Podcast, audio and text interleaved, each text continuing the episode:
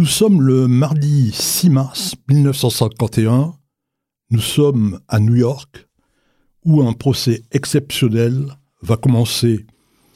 Dans le box des accusés, il y a un homme et une femme. Ils sont mariés. Ils sont juifs. Et ils sont nés tous les deux à New York. Lui, c'est Julius Rosenberg. Il a 33 ans. Un moment, il a pensé devenir rabbin, puis il a changé d'avis. Aujourd'hui, il est ingénieur. Elle, c'est Ethel Rosenberg. Elle a 36 ans. Elle s'occupe de leurs deux enfants, Michael, qui a 8 ans, et son frère Robert, qui a 4 ans. Mais qu'ont-ils fait pour se retrouver dans le box des accusés On leur reproche d'avoir transmis des documents confidentiels à l'Union soviétique, et pas n'importe lesquels. De plus, le FBI a découvert que Julius et Ethel ont fait partie du Parti communiste américain, et ce au moins jusqu'en 1943. L'affaire Rosenberg intervient en pleine guerre froide. Les relations sont au plus bas entre Washington et Moscou. En 1949, les Américains apprennent que Staline a réussi son coup. L'Union soviétique possède la bombe atomique. Mais les soviétiques n'ont pas une technologie assez avancée pour la construire. Ils ont donc eu accès au plan américain de la bombe atomique. C'est sûr.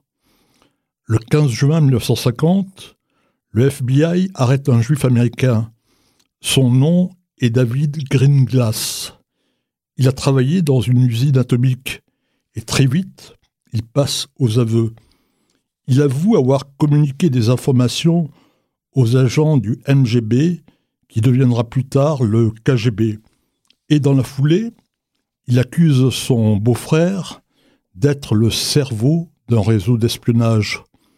Son beau-frère, eh bien, c'est justement Julius Rosenberg.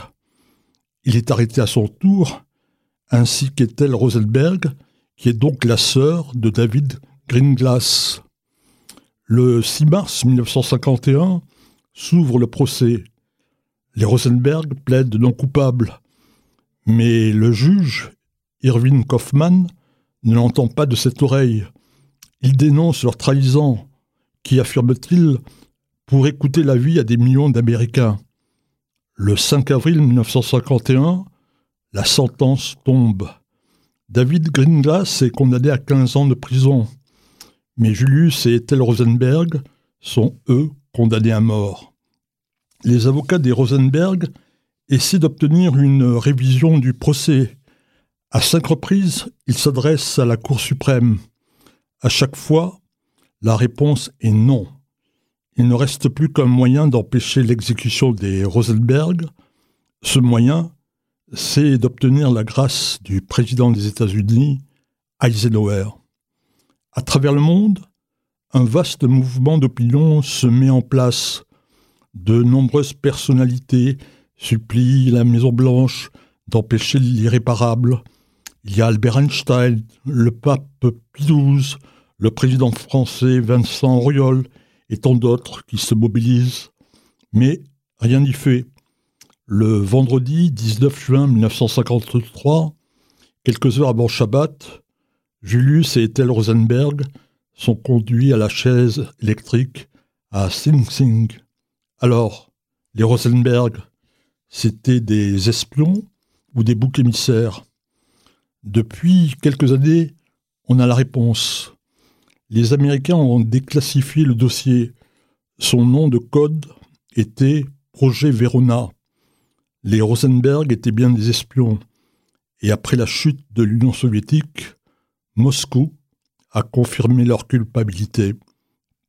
Pendant la période où ils étaient en prison, les Rosenberg avaient le droit de s'écrire. À l'occasion de Rosh le 2 octobre 1951, Ethel avait écrit à Julius J'ai été bouleversé. J'ai été bouleversé d'écouter le chauffard pendant l'office pour les prisonniers juifs.